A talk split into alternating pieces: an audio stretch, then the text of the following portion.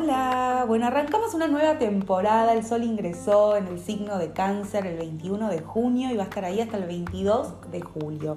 Todo un mes para que conectemos con la energía de cáncer en nuestra vida, energías de este signo de agua regido por la luna, el cangrejo, que nos va a estar hablando de nuestro mundo emocional, de nuestro mundo interior, la luna como este planeta, entre comillas, en astrología lo ponemos ahí dentro de la bolsa de los planetas sabiendo que no lo es, pero que nos habla de esta función en nuestra vida de cuidar, de proteger y que sobre todo nos va a estar mostrando nuestra carta natal, la luna, ese mecanismo que tenemos defensivo que se nos dispara automáticamente, inconscientemente, cada vez que nos sentimos inseguras, cada vez que sentimos cierta vulnerabilidad, cada vez que sentimos que somos poco valiosas o lo que sea que necesitemos entonces sacar de adentro nuestro este piloto automático que va a tener que ver con esta reacción mecánica, inconsciente, regresiva y defensiva de la luna.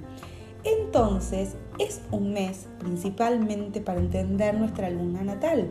Es súper importante porque entendiendo las necesidades que tenemos emocionales, las necesidades que tenemos internas, y entonces viendo estos patrones repetitivos que tenemos eh, desde el mecanismo, estas reacciones, los vínculos que solemos establecer, lo que demandamos al otro, lo que pedimos al otro, lo que no nos atrevemos a pedir, pero estamos esperando que el otro entienda y suponga, y todo lo que ya sabemos, es súper necesario entender, bueno, a ver, para, ¿cuál es esta luna y su carencia? ¿Cuál es su mecanismo? ¿Y cuál es su don? Porque esa va a ser la única manera que entonces yo voy a empezar a darme aquello que necesito sin esperar que sea otro quien me lo dé, desactivando el mecanismo.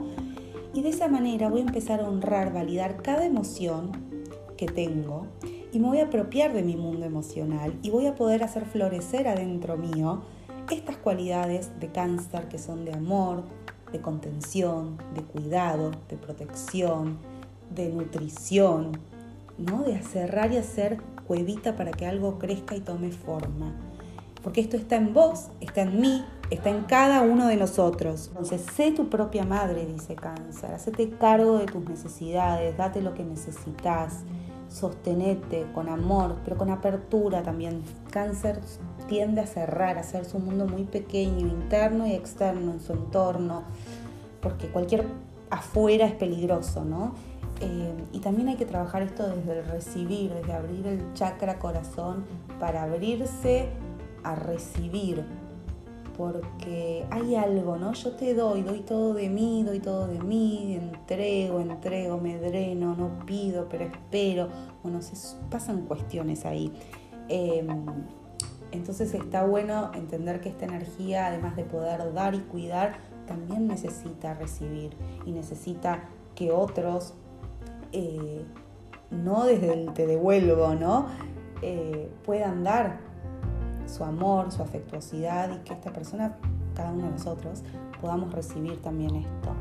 Eh, espero que sea claro, pero bueno, el mes de cáncer es para volver a nuestro hogar interior, sabiendo que ese hogar está encima nuestro o adentro nuestro, a donde quiera que vayamos y que, que cuando estas cualidades empiezan a florecer y que a veces florecen eh, no sé, cuando maternamos un hijo, un animal, cuando tenemos un proyecto y cuidamos una planta incluso, ¿no? Cuando hacemos hogar y cuidamos del lugar donde vivimos, de nuestro hábitat, cada vez que cultivamos los vínculos afectivos, ahí aparece esta energía. Entonces fíjate cómo son estas cuestiones en tu vida, qué te pasa con el tema, por ejemplo, maternidad, paternidad, qué pasa con esto de cuidar de otro ser, eh, vivo, cualquier ser vivo que sea, qué pasa con tu hogar, cómo lo sentís, cómo lo cuidás, cómo te sentís ahí adentro haciendo hogar, o más bien le, le, huís a la sensación de establecer o de tener ese lugar, ese hábitat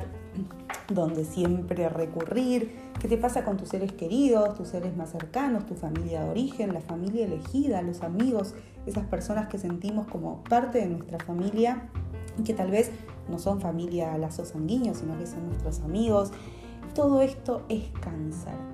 Toda esta capacidad que tenemos de generar toda esta sustancia es cáncer. Fíjate que es una energía que por muchas generaciones estuvo más bien vedada a los hombres, porque los hombres no son sensibles, los hombres no tienen estas cualidades de afectuosidad, de cuidar, de protección, de nutrición, de estar en casa. Aparte esto fue cambiando y cada vez hay más espacio para que los hombres conecten también con esta energía, porque la energía femenina y masculina está en todos por igual, no por igual en proporción si se quiere, pero digamos todos tenemos energía femenina y masculina, esto lo sabemos. Por supuesto hay estructuras más eh, en concordancia con lo masculino y hay otras estructuras más femeninas, mm, sin importar el género de cada uno, ¿ok? Pero si esta función o la otra, o esta cualidad en femenina, como estoy hablando ahora, directamente está anulada en mi vida, va a ser muy difícil que entonces yo conecte, por ejemplo, con mis emociones y que pueda también establecer vínculos eh, maduros, vínculos sanos, porque si no conecto con todo esto, ¿de qué manera yo puedo vincularme de corazón a corazón con un otro? Es bastante difícil, ¿verdad? Em, así que bueno, va por ahí este mes. Eh, es un mes que particularmente a mí en general me cuesta porque les cuento, y esto es un dato para todas aquellas personas, siempre les cuento esto, em, todas las personas que sean de Leo, Sol en Leo, van a estar eh, viviendo durante este mes el sol como abajo del océano. Así que está bueno saber esto, porque así como las y los cancerianos están resurgiendo, renaciendo, iniciando un nuevo ciclo y en muchos casos pueden recuperar mucha vitalidad y mucha energía y tal por, por este inicio de ciclo, ¿no? Es como, bueno, ponen primera y arrancan. Las personas que cumplen eh, luego las y los de Leo van a estar como en un proceso de revisión, de final de ciclo, entonces de repente pueden sentirse desmotivados, faltas de energía, muy sensibles. Y si no hay nada en sus vidas que justifique ese sentir, no hagan nada más que pasar y atravesar ese estado. Que no pasa nada, pasará, todo pasa. Eh, y esto va para todos, ¿no? Le tenemos, le huimos mucho a las emociones, por eso es tan importante este mes tomar contacto con ellas, animarnos, eh, ser lo suficientemente valientes como para sentirnos también vulnerables, no temerle a la vulnerabilidad, eh, todo lo contrario, y, y, animarnos a sentir, básicamente. Así que, como les decía al principio, es súper importante entender nuestra luna natal, para entender el mecanismo, para decir, ah, ok, esta luna se va a sentir más calma de alguna manera así, pero no desde el mecanismo, sino tomando responsabilidad amorosa y dándome aquello que necesito sin demandarlo afuera, sin esperar que otro sea quien me lo dé. Entonces fíjense, la luna por signo simplemente, y voy a tirar dos palabritas para cada una de las lunas para que tengan en cuenta. Entonces, la luna en Aries, con el mecanismo, sale a pelear, sale a competir, me toca abrir paso con violencia, con fuerza. Entonces, esta lunita amorosa lo que tiene que hacer primero es afianzarse en ella misma, en el mismo, para conectar con su fuerza interna, con confianza, conectar con su deseo y desde esa seguridad interna, desde esa chispa, no hay lugar al que llegar primero, no hay con quién competir, es simplemente ponerse en movimiento porque no hay otra cosa más que hacer. Entonces cada vez que me sale el enojo, la pelea, la competencia, es que hay una emoción ahí que está trabada y la tengo que atender y tengo que decir, ok, no pasa nada, me pongo en movimiento, libero energía, salgo a hacer deporte, la muevo, hago que fluya. Esto, paréntesis, ah, les voy a decir al final, bueno, este, yo saben que soy muy poco formal, así que voy y vengo con, las cosas. La luna en Tauro, mecanismo, retiene, acumula, miedo a soltar. Bueno, soltar y disfrutar del momento presente. Soltar y disfrutar del momento presente, de la circulación de energía, de toda la abundancia que hay cuando la energía empieza a circular y dejo de retener.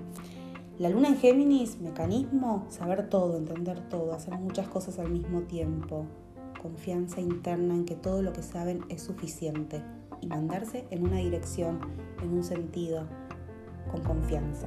La luna en cáncer, mecanismos se cierran, se repliegan, ponen murallas eh, que no se pueden pasar, murallas enormes, altísimas. Abrir, abrir, sentir, salir del cascarón. Ahí van a empezar a conectar con esta madre interna.